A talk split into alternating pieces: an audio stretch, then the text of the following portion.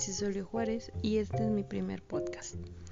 En esta ocasión estaremos hablando de algunos temas de la pianista y pedagoga argentina Violeta Gemsi de Gainza con respecto a la educación musical y pedagogía en general.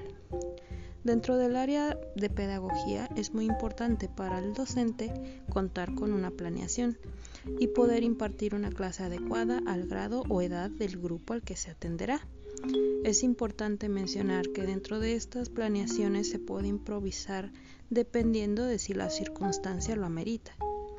En mi experiencia personal, recuerdo muchísimo y muy en particular una clase de violín en la que se me explicaba un golpe de arco. Sin embargo, yo no lo comprendí en un inicio. Mi maestro, al ver que por más que me explicaba yo no entendía, buscó la manera de mostrarme una actividad de la vida diaria y su similitud al golpe de arco. Es decir, usó una actividad que la mayoría hacemos o podemos hacer en casa y de esa manera pude comprender el movimiento del arco en el violín. Esto fue como llevar una analogía a la práctica. De hecho, creo que las analogías son una de las herramientas más accesibles para todos.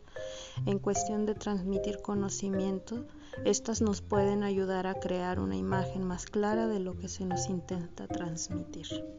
Al menos ese es mi punto de vista.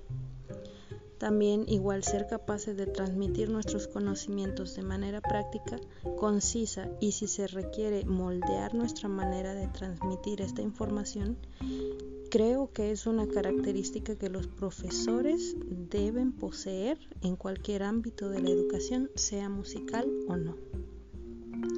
De esta manera, se puede asegurar que el aprendizaje sea de calidad y que el aprender algo nuevo no sea algo imposible.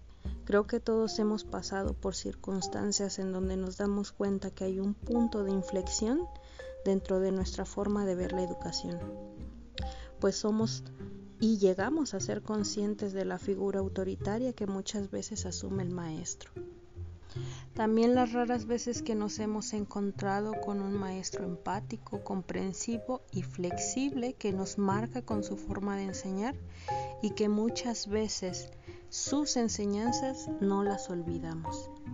Si bien Violeta Hemsi propone que como docente siempre se esté preparado para el cuestionamiento de los alumnos, me gustaría también destacar uno de los puntos más interesantes de la enseñanza de Schaffer, en el que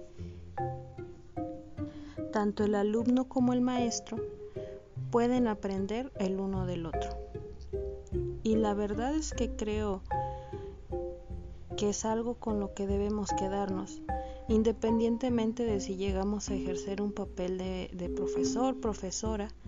Creo que como sociedad podemos lograr mucho más si podemos aprender los unos de los otros. Y sin embargo, en todo momento debemos ser conscientes de que la sociedad cambia más rápido mientras el tiempo pasa. Y necesitamos buscar nuevas formas de mantener vivas las artes ser ese puente entre la música y las mentes curiosas y deseosas para saber más de las artes. Y también ser capaces de aprender de ellas, aprender tal vez nuevas formas de enseñar o transmitir el, y el cariño por lo que hacemos y sabemos. Dentro de la enseñanza Schaffer también hay una, una cuestión del credo, del credo, porque el credo no podemos ir por la vida diciendo cosas como si realmente fueran la verdad al 100%. Esa es la, la, firmeza del credo, que todo se basa en lo que uno cree que puede funcionar. Y por eso digo yo, y creo que esta es una de las formas de mantenernos también actualizados, identificar las diferentes formas de aprendizaje, cuáles son las formas más acertadas de que los demás aprendan de la mejor manera observar y reflexionar qué es lo que nos definirá como un buen maestro.